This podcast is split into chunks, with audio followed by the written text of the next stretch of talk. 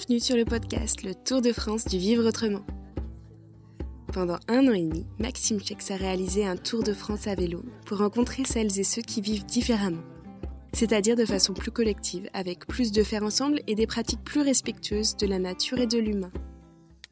Dans presque tous les lieux visités, il a interviewé plusieurs habitants et habitantes pour connaître leur parcours de vie, leurs valeurs personnelles et celles qui fédèrent le groupe.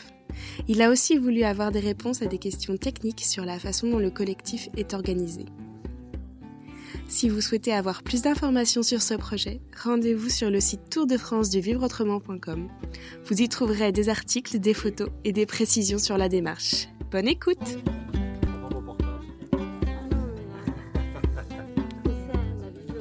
Bonjour à tous. Je suis toujours en Belgique, à la ferme de Vévéouéron, sur les hauteurs qui entourent Namur. Il s'agit d'un collectif assez ancien, puisqu'il a été créé il y a 37 ans dans une ancienne ferme, et il compte aujourd'hui une vingtaine de foyers. Hello, je suis avec Sophie, une habitante, une habitante de la ferme de Véviouéron, que je vais interviewer pour, euh, pour avoir son point de vue, son point de vue d'habitante et son point de vue de femme aussi. Alors Sophie, euh, première question, euh, quel âge tu as? Euh, J'ai 30... 35. Non, 36, 37, je pense. Oui. 37, d'accord. Ou 36. D'accord, je, je précise, voilà, je précise que Sophie est d'origine flamande, donc euh, il se peut qu'on passe, euh, je ne sais pas si on dit d'origine, enfin elle est flamande, il se peut qu'on passe en français ou en anglais, voilà. Alors, euh, du coup, com- depuis combien de temps tu habites ici? Euh, nous habitons ici euh, depuis février. Février. Février 2020 Euh, 2021, 2021, de cette année? Oui. D'accord, Nous étions ici un peu plus dans l'été et de une, depuis une année. Nous étions ici régulièrement. Mais depuis février, nous vraiment habitons ici tout le temps et les enfants viennent à l'école ici. d'accord. Très bien. Et pourquoi tu as choisi, enfin pourquoi vous avez choisi de venir ici, de vous installer? Euh, oui, peut-être en anglais, c'est plus facile. Mm, Uh, for a long time, in fact, I dream of living in community. I think for many many years. I think since I got to know a bit the the rainbow gatherings, the rainbow family, where I also met Noel. Um, especially also depending having children. Uh, because before I didn't even know if I wanted children. I liked a lot my freedom and to travel and but then on the rainbow I saw there is other ways of having children. It doesn't have to make your life into just going to work and put your children to the kindergarten and like there it looked much more natural, more um, how I had it in in my vision, no? Like uh, the children run around in the nature. Everyone was a little bit together, responsible. They had uh, other friends to play with. They were outside, and and that's a big a big part what I like in community. Otherwise, I also I really don't like the idea of living alone with a family in a house, and I don't think it's healthy for a relationship. I I also I don't live to work, so I never in my life really worked full time. I also had difficult to have the energy to do this. So uh, I was often home a lot more than most people, and then I think it's boring and lonely to be by yourself. So it's nice if you're a group and you cook together and you have people to share to share uh, nice things with, nice moments, to share opinions. I think we can learn a lot from it. So I had this dream uh, together with Noel a bit from when, when I was pregnant, from when we met each other already. But it's not so easy to find the right place. But this just came falling in our lap in some way in a moment that we really asked for it to to God, to the universe, that we really asked to give us the place where where we can be happy and where we can be also uh, helpful, where we feel we can live our purpose in some way. Or be yeah being useful for the other people in some way where we can do our mission of life in some way. That. and we asked for it we give up our apartment we didn't know where to go uh, but then we got an invitation to come here for a birthday party and yeah it was really open for us. We felt we felt the place the place was really welcoming us with open arms the people and yeah so step by step uh, it seemed too good to be true but it was real and, uh, yeah And really did happy yeah. And did you experience uh, other place like this uh, before?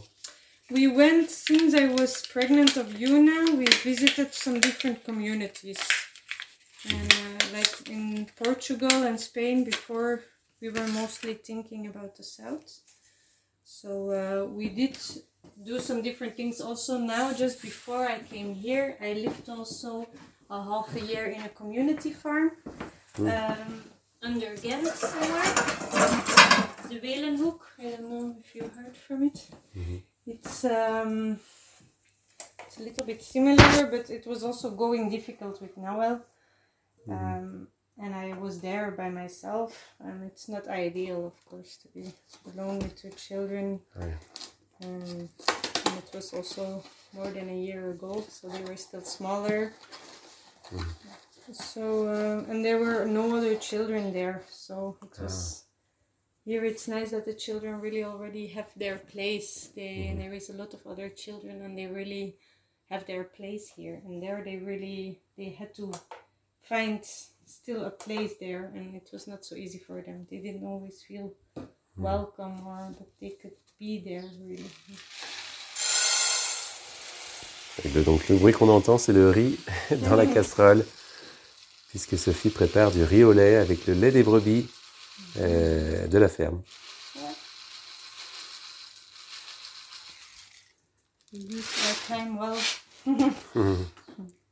Et, et how was your life before? You said you were living in a, in a flat, in an apartment. hmm Yeah, that was something we really, I at least, I never really wanted or thought to do that. But mm-hmm. especially when we get our second child, when we got Arion, mm-hmm. Noel got in a kind of fear in some way, like, uh, yeah, something like, oh, I'm a papa now, I have two children, mm-hmm. and I don't have a house or a, a real job and it was like it suddenly came to him and he suddenly say okay i have to i have to uh, earn money no? And it was something yeah i was never really wanted in some way this life because before he worked in the summer in a farm and in the winter we traveled together and we had a mobile home and uh, yeah. I also worked i decided to study photography to keep a kind of a free lifestyle I was doing mostly weddings and stuff, but I, I could choose which assignments I took, and if it was finished, I was free again. No, I was not mm-hmm. locked in a kind of system, mm-hmm. which I was really enjoying because I think life has a lot of things to offer, but often we are f- stuck in a kind of system that limits us to feel free, to feel able to do what we what we feel like doing, or which things we want to explore, or and, uh, I think life is too short for that. But while he was saying he wanted to earn some money, and then we could live with this money in a community, or we could buy a ground or a house.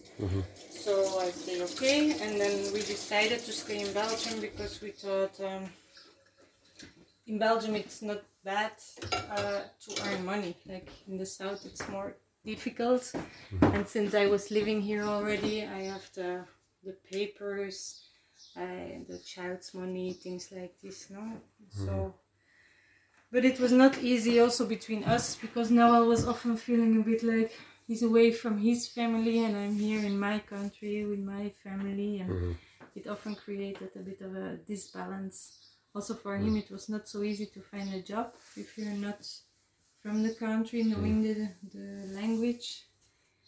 and so I noticed it was uh, yeah it was not so easy for him, and also the lifestyle to live in an apartment with yeah with just us and the children and uh, working and a bit of stress, especially when he took over this company. Yeah, then often it was not the life we wanted. It was not good for our relationship. We were not doing so good together, so. I moved away two times. I one time went to live on a camping and bought a kind of standing caravan because I never also had too much money by not working Mhm. full time. And the other time I went to this uh, community farm. Yeah. Okay. Um, your two children are in a Steiner school. Mhm. Is it, uh, how did you came to that choice? Uh, it was quite evident since almost all the children here go, Mhm. so they can go along. It's not so close from here; it's half an hour. But since there is many other, uh, many other parents going, it's it's able to like we can drive together sometimes, and it makes it easier.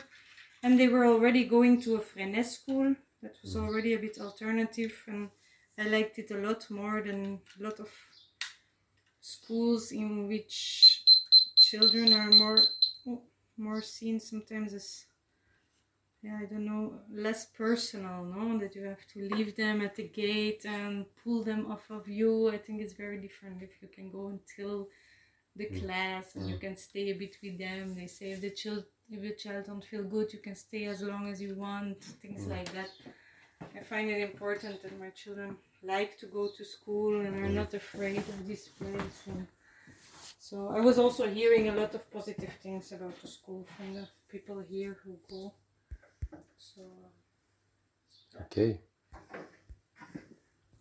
Et qu'est-ce que, est-ce que tu saurais dire euh, Could you say what you like the most in this life? What I like most in my life, Yes, in this kind of life. uh, in this kind of community life, Yeah. what I like most here to live in the community. Um, there is several things.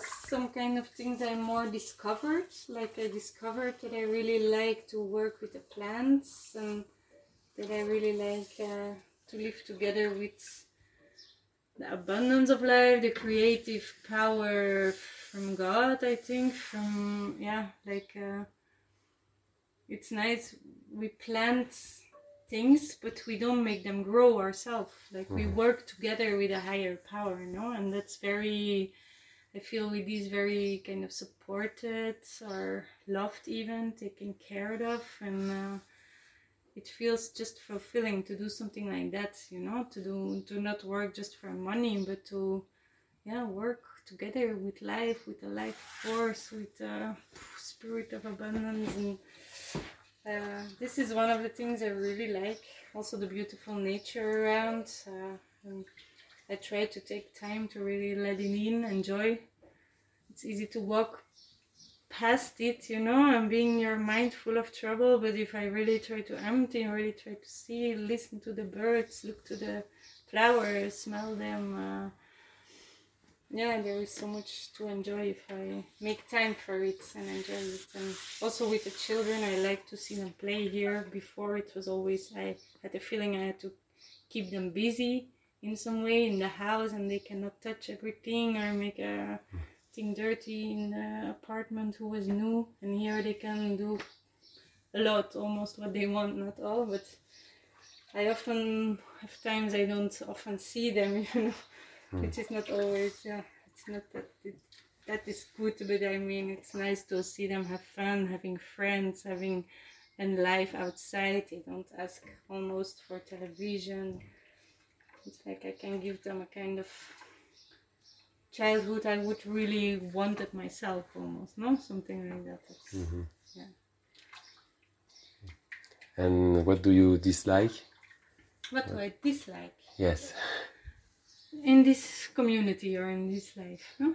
in this life, mm. both.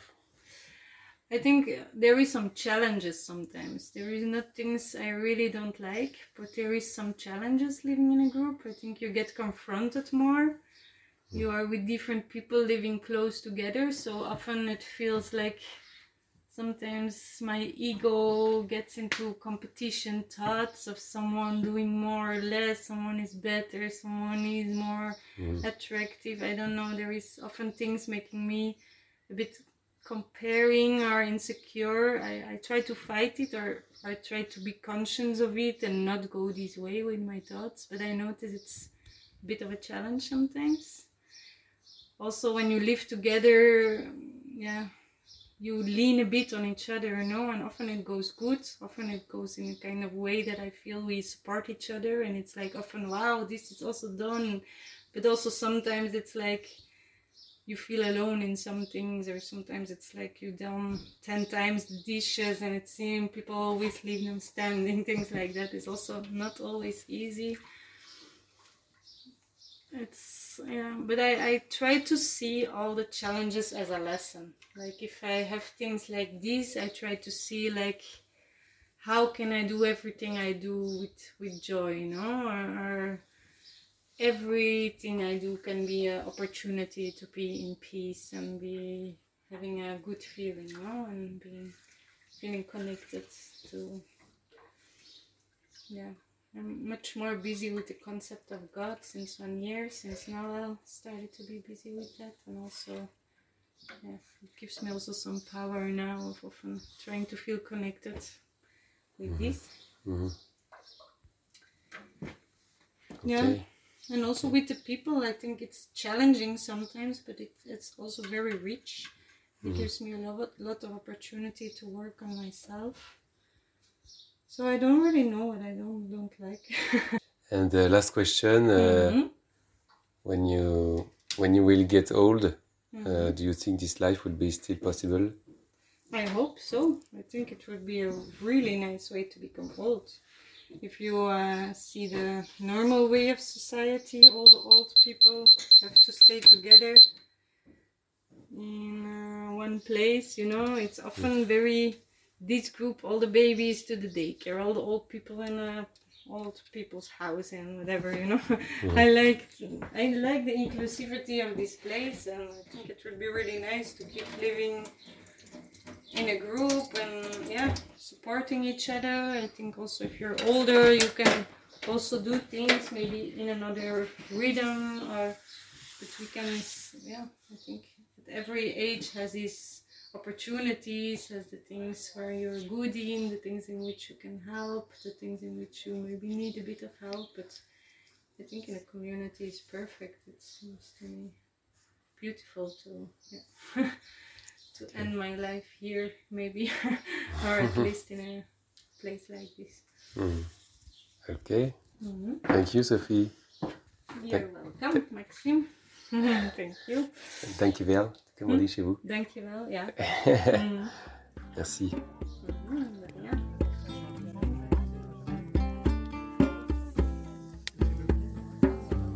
Merci d'avoir écouté cet épisode en espérant qu'il vous ait inspiré.